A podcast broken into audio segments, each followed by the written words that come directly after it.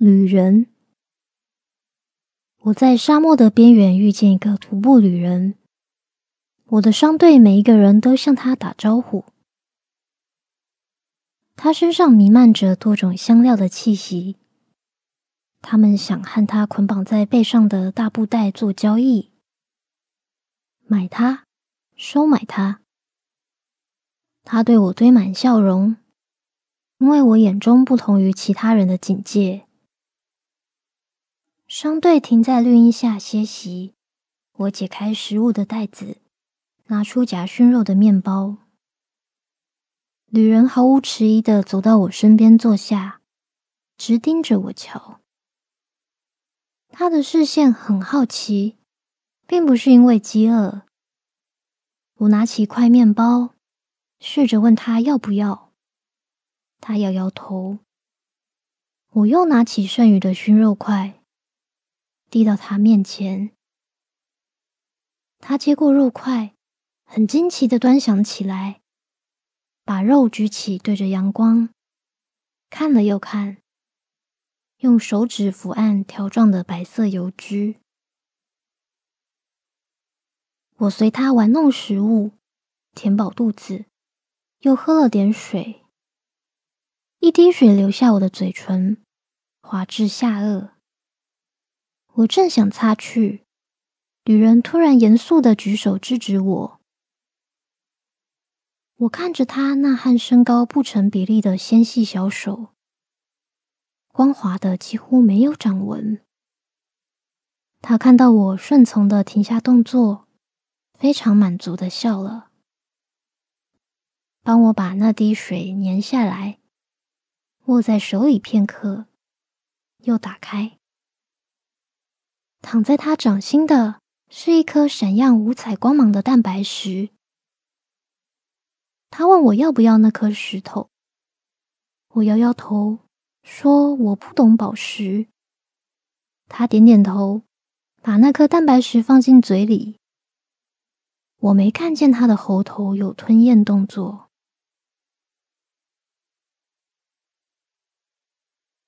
我问旅人是不是魔术师。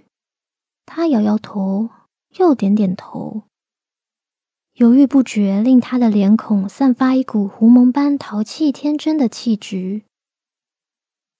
我发现他的脸近看很年轻，不像远看时那样有年纪。然后他问我：“什么是魔术师？”我讶异他的无知，又敬佩他的求知。最奇怪的是，我感觉到他知道这职业其中的真实。他问我，好像只是为了补完外在的意义。我从诸多选项中挑选了一个较有趣的回答：魔术师是比任何人都更富艺术天赋的高明骗子。他恍然大悟。然后放声大笑起来。商队的其他人往我这边看来，往他一直未从身上卸下的行囊看来。旅人把熏肉还给我，我们没有继续魔术师的话题。商队整顿队形，继续向前走。旅人也站了起来，我以为他要走了。如果他没向我说再见，我也就不和他多打招呼。这是穿越无垠大地的一种必要礼节。我骑上骆驼，随着铃铛声缓缓向前进。旅人却跟在我的坐骑身边，神情疏然。我吃了一惊，险些破坏了商队行走的间距，问他。你要去哪？你知道我们要去哪里吗？他点点头说：“知道。”难道你要用走的？我们没有多余的骆驼。旅人又点点头。于是他跟着我的骆驼走，一路走到天色暗下，商队扎营。我非常累，一躺下就立即熟睡，直到旅人把我弄醒。他跪在我身边，身上丝毫没有梦乡的痕迹，轻拍我的肩膀，仿佛在叫醒一个尊敬的熟人。旅人又跟着我踏上路途，我们走了三天三夜。却无人承认早已迷失方向。每个人都抱着继续走就能看见城镇的希望。休息时，众人鸦雀无声，只有旅人和我谈话。所有人都已经对他的行囊失去兴趣，正眼也不瞧他一下。粮食开始短缺，很多人只喝点水。就赶紧睡觉。我把水袋递给旅人，他看了我一眼，接过水袋，倒了一点在手上，握起来，又张开时，突然堆起了蓬松的面包。我为他还有这般心情玩弄花样而微微一笑，推开他的手，闭上眼睛。旅人却执意要我起来，挂着庄严的神情，跪在我身边，要我仔细看他的手。我耐着性子告诉他，他不是跟我们一队的，大可不必跟着，也没有义务把食物分给我们吃。女人从鼻子里哼出声音，放弃要我再看她的动作。我迷迷糊糊的又睡着了。遇见旅人的第四天，商队成员的水袋都干瘪的被藏在衣袍底下。有人喃喃自语，说我们中了沙漠女神的魅惑，打心底不愿意离开沙漠的怀抱。我虽没有兴趣参与这种讨论，却在心里反驳。绿洲可不是沙漠的管辖范围，绿洲应该是镶嵌在土地上的明镜，是旅者的朋友，是中立的场所。旅人推了我一把，因为我差点在骆驼上睡着了。我抹抹脸，看着他那慧霞的双眼，仿佛一汪深潭。这时，我自己也没发现，我对他已然毫无戒心。绿洲的印象离我远去，被沙漠的干渴吸收殆尽。取而代之的是旅人眼中泉涌的温柔与清凉。我问他何时打算离开？商队即将崩解。他看着我，仿佛我还没睡醒。我们沉默的走着，我心里揣想，想要踏出沙漠，找到出口，究竟应该是什么念头？应该对此有何体悟，才能脱出这黄色的幻象？我看着其他人，所有人都在思索这个问题，没有人再去想饥饿或口渴。双队像一股蒸散的雾气，精神被勒得从头顶渗出，好像再走几里路，我们就会踏着云朵走向空中。领队决定停下歇息。对大多数人来说，这可能是最后一次有实现的休息。我躺在行李上，嗅到阵阵丁香的气味。这是我们旅程中最宝贵的东西。我们为保护它而走，却不是为它而衰落。我们共同为了一个虚幻无形的目标，即将死在这沙漠中。旅人端坐在我身边，仰望着天空。我看着他，在昏沉中。忍不住伸手扯他的衣角，说：“虽然我不是真的有兴趣，但我们就要分离。在那之前，我想知道你背上背的是什么，就算是普通的食粮，也无所谓。我只是想知道关于你的事。一个陌生旅人，即便这无济于事。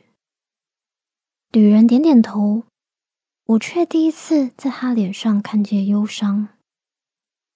我很清楚，那不是为了商队，也不是为了我的命运。他说：“这个布袋里装的是我，是你。”是我，我背着我到处行走。为什么要背着自己？因为某些原因，说不定是因为我的期望。我脱离了我，回不去了。我只好带着我，等着某一天，我能回到我。祝福你，我真挚的说。祝福你，和你。我把腰上的水袋解下来，递给他。没有剩下多少水，你拿去吧。我说。旅人接过水袋，握在手里。他问我：“你呢？”你背着的是什么？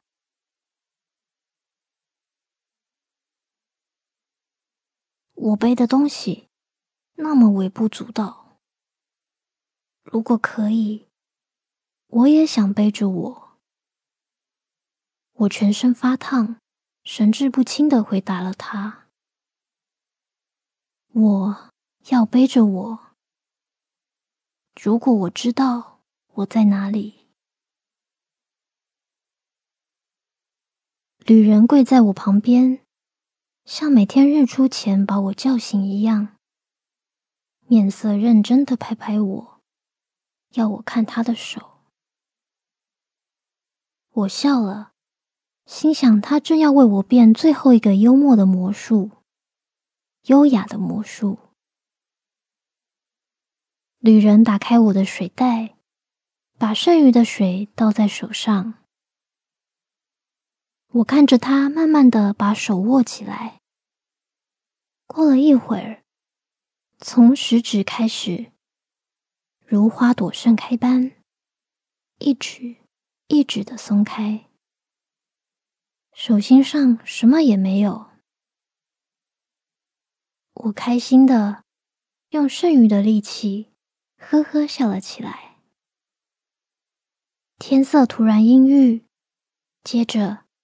竟下起大雨，所有昏睡的人都醒了，在水滴中欢叫、蹦跳着，拿起水袋接水。大地在冒烟，所有我们背负的贵重香料都湿透了，但没有人在意。我诧异的望着这一幕，望着旅人也拿着我的水袋。在雨中旋转，他把行囊放下在我脚边，毫无顾虑的和众人一块庆祝。雨很快就停了，商队补满水分，拧干衣摆，打算继续上路。更惊奇的是，经过大雨，前方赫然清晰的出现城镇的踪影。我们全都不敢相信自己的眼睛，不能排除是海市蜃楼的可能，却没有人反对朝此方向前进。所有人都神采奕奕，意志鲜明。我骑上骆驼，发现旅人不知何时消失了。我原地转了一圈。没有看见他的足迹。商队催促我跟上，我只得放弃寻找他。当我低头苦思不解时，看见水袋沉甸甸的挂在我的腰上。我把水袋拿起来，皮面上有一道扎人的闪光。我用指甲拾起，是一片银白色的鳞片。我想起了很久以前在广场听过的古老传说：龙能把水变成宝物。这次，它却只是把水变成了水。